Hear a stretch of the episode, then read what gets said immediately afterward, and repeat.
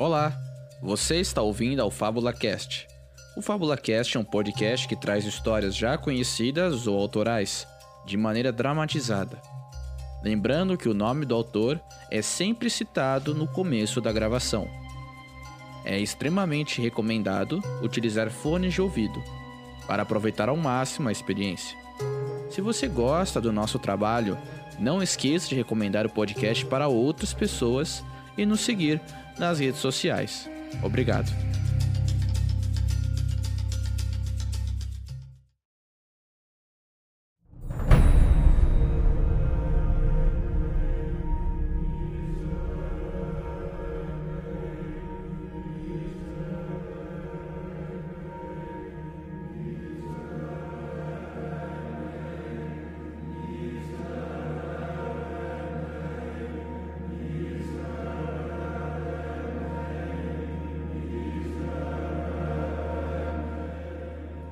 Especial Contos H.P. Lovecraft.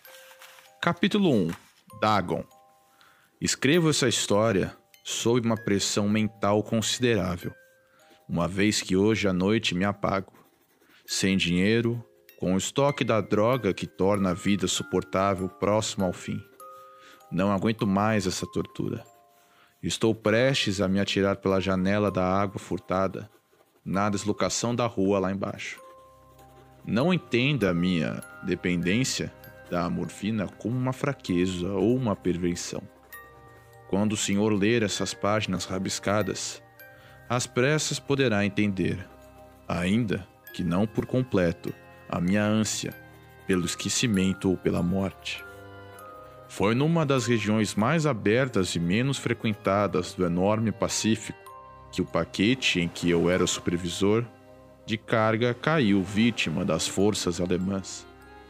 Era o início da Grande Guerra e as forças oceânicas dos teutos ainda não haviam afundado ao nível de degradação posterior, de modo que nossa embarcação foi capturada como um troféu legítimo.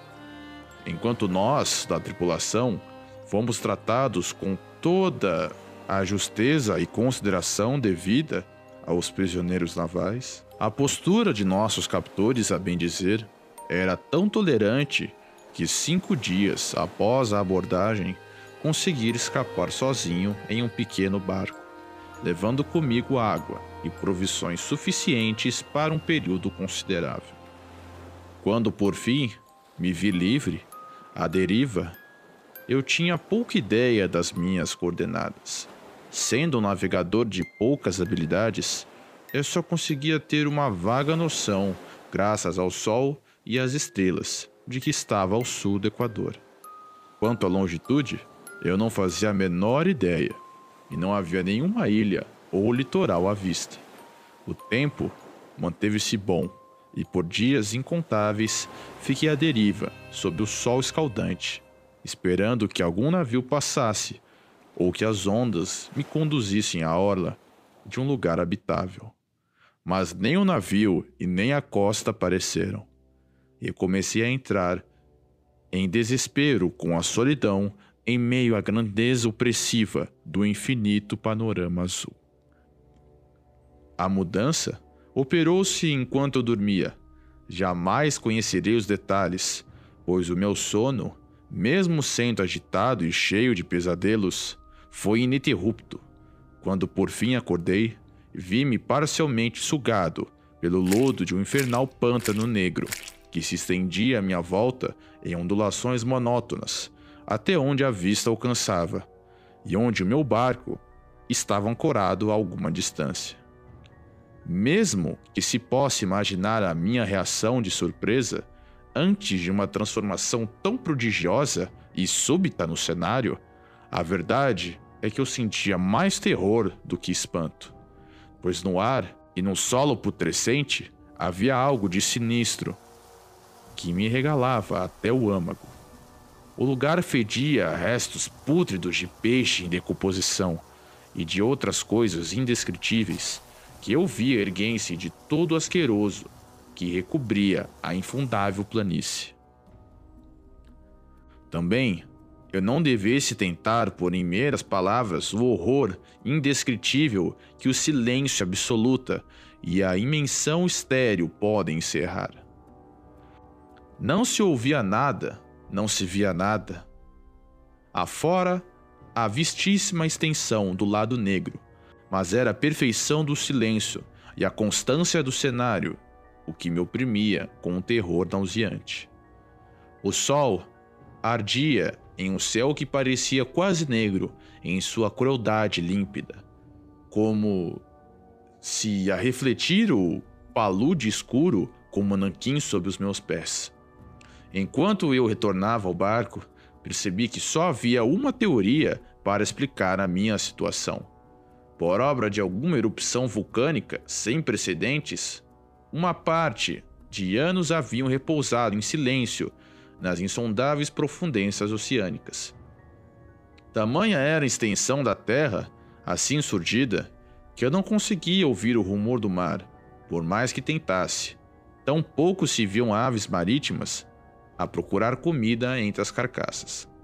Por longas horas fiquei pensando ou cogitando no barco, que estava de lado a fim de projetar alguma sombra enquanto o sol movia-se firmemente.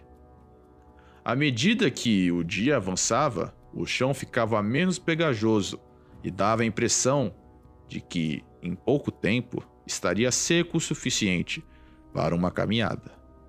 Dormi pouco à noite e, no dia seguinte, preparei um suprimento de comida e água, antevendo uma jornada por terra em busca do mar desaparecido e de um possível resgate.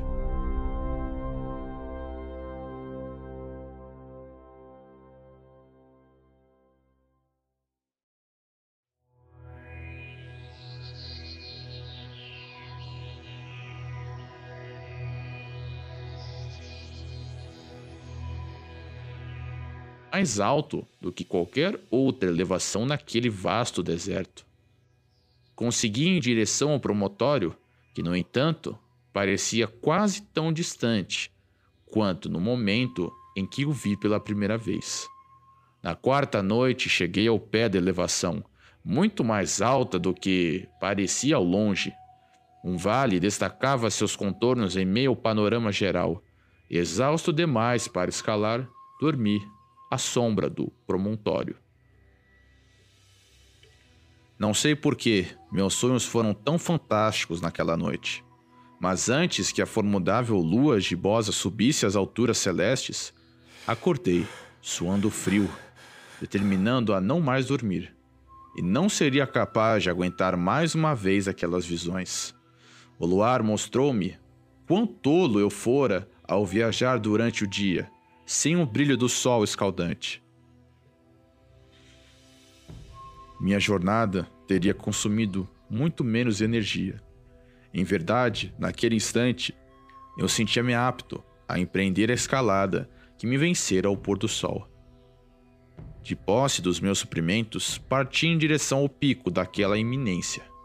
Disse eu que a monotonia constante da paisagem inspirava-me um horror vago mas acredito que meu horror tenha sido ainda maior quando ganhei o cume do promontório e olhei para o outro lado, em direção a um enorme fosso, um canyon, cujos negros e recessos da lua ainda não subiu bastante para iluminar. Senti-me nos limites do mundo, olhando para o caos insondável de uma noite eterna. Meu terror era atravessado por reminiscências do paraíso perdido e da terrível escalada de Satã pelos domínios da escuridão primordial.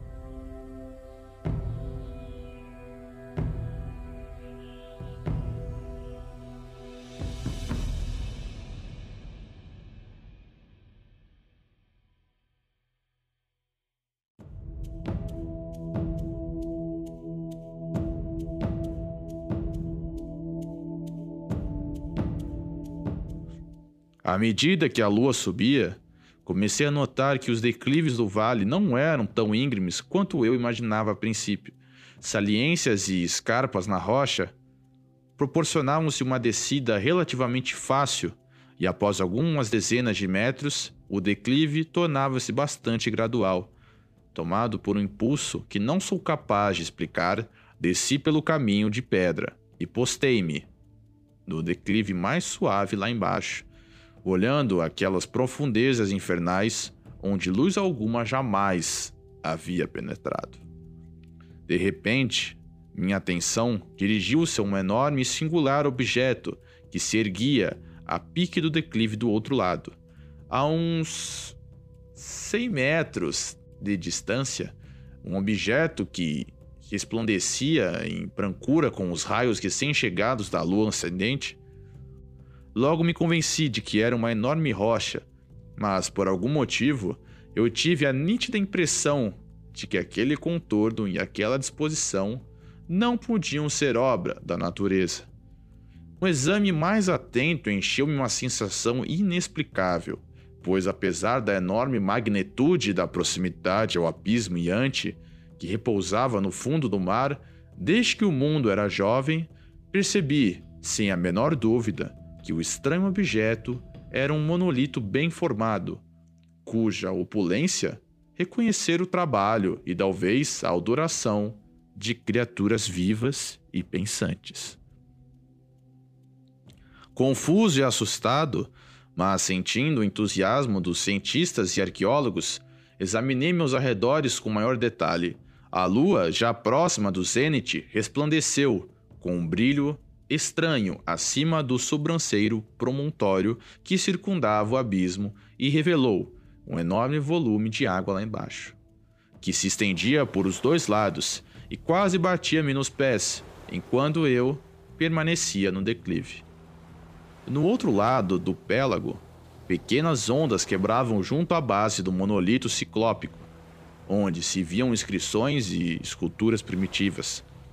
A escrita usava um sistema de hieróglifos que eu ignorava, diferente de todos aqueles vistos nos livros, e consistia na maior parte de símbolos aquáticos estilizados, como peixes, enguias, crustáceos, moluscos, baleias e polvos, entre outros. Muitos hieroglifos representavam coisas marinhas desconhecidas ao mundo moderno, mas cujos corpos em decomposição eu avistara na planície que se erguia do mar. Era o estilo pictórico, no entanto, o que mais me hipnotizava, claramente visível na água, graças a seus enormes proporções. Havia um conjunto de baixos relevos cujos temas teriam despertado a inveja de um Doré. Acho que as figuras representadas eram homens, ou pelo menos um certo tipo de homem. No entanto, as criaturas apareciam divertindo-se como peixes na água de alguma gruta marinha ou rendendo homenagens em um templo monolítico, o que também parecia estar sob as ondas. Os rostos e as formas eu não ouso descrever em detalhe pois a simples lembrança faz-me fraquejar, grotesco além da imaginação de um boi ou de um boer. O contorno geral das figuras era muito humano, apesar das mãos e pés com membranas natatórias, dos impressionantes lábios carnudos e molengos, de olhos vidrados arregalados e de outros traços de lembrança desagradável. Tive a curiosa impressão de que os desenhos estavam bastante fora de proporção com o cenário ao redor. Uma das criaturas parecia matando uma baleia, representando em tamanho só um pouco maior do que ela própria. Como eu disse, reparei no aspecto grotesco e no tamanho exagerado das figuras. Mas no instante seguinte, pensei que aquelas seriam apenas os deuses imaginatórios de alguma tribo primitiva de pescadores ou navegadores. Uma tribo cujos últimos descendentes haviam parecido eras antes que o primeiro ancestral do homem de Piltdown ou do homem de Neandertal nascesse.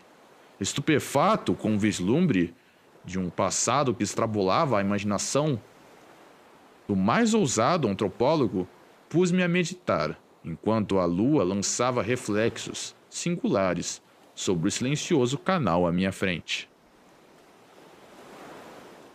Então, de repente, eu vi. Com um leve rumor que marcou sua chegada à superfície, a coisa apareceu acima das águas escuras. Vasto como um polifemo, horrendo, aquilo dardejava como um pavoroso monstro saindo de algum pesadelo em direção ao monolito, ao redor do qual agitava os braços escamosos ao mesmo tempo que inclinava a cabeça hedionda e emitia sons compassados. Acho que foi aquele instante que perdi a razão. Em relação à escalada frenética do aclive e do promontório e a jornada delirante rumo ao barco, não recordo quase nada. Acho que cantei um bocado e irrompi em gargalhadas estranhas quando não consegui mais cantar. Tenho lembranças difusas de uma forte tempestade, algum tempo depois de retornar ao bar. De qualquer modo, sei que ouvi trovoadas e outros sons que a natureza só emite em seus momentos de maior furor. Quando emergi das trevas, eu estava no hospital em São Francisco. Quem me levou até lá foi o capitão do navio americano que resgatou meu barco, a deriva no oceano. Falei muito em meu delírio, mas descobri que haviam dado pouca atenção às minhas palavras. Meus benfeitores não sabiam nada a respeito de terras emersas no Pacífico e não julguei apropriado instintirem algo que eu não sabia ser inacreditável.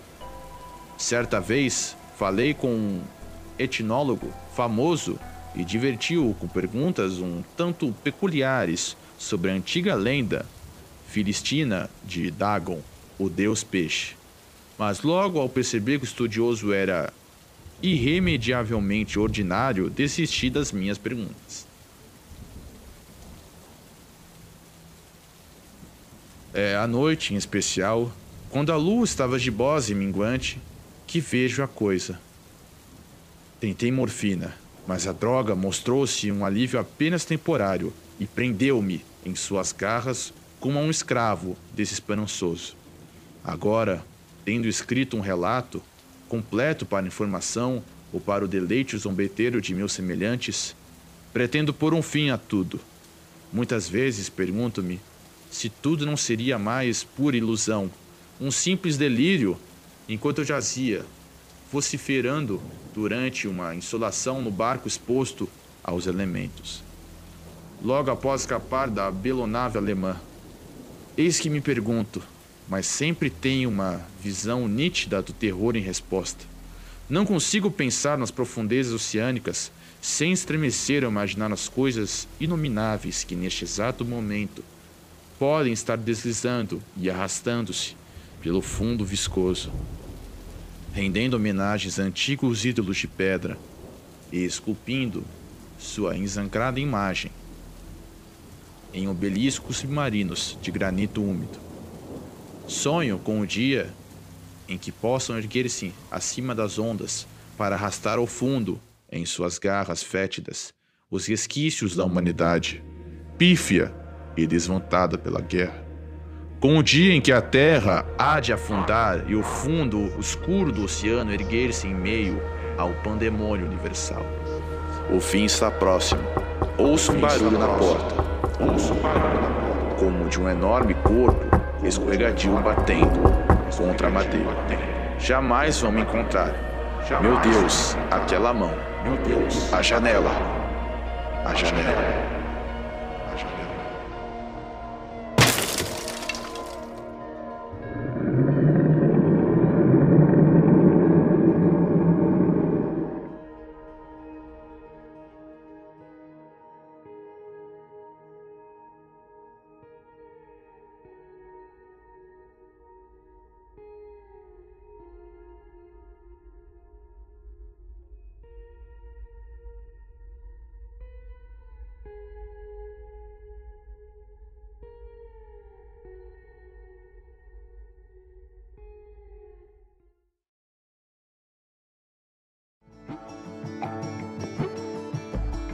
Se você gosta do trabalho que fazemos no FábulaCast, dê uma olhada na nossa página do Apoia-se. É apoia.se, apoia-se, barra FábulaCast. Nessa página, você consegue contribuir para que o podcast continue e aumente a sua qualidade cada vez mais.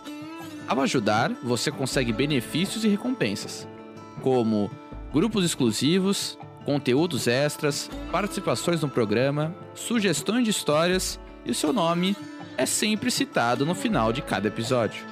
Então, um agradecimento especial para Gabriel Isaac, Daniel Figueiredo e Guilherme Fleury. A todos os nossos apoiadores, muito obrigado.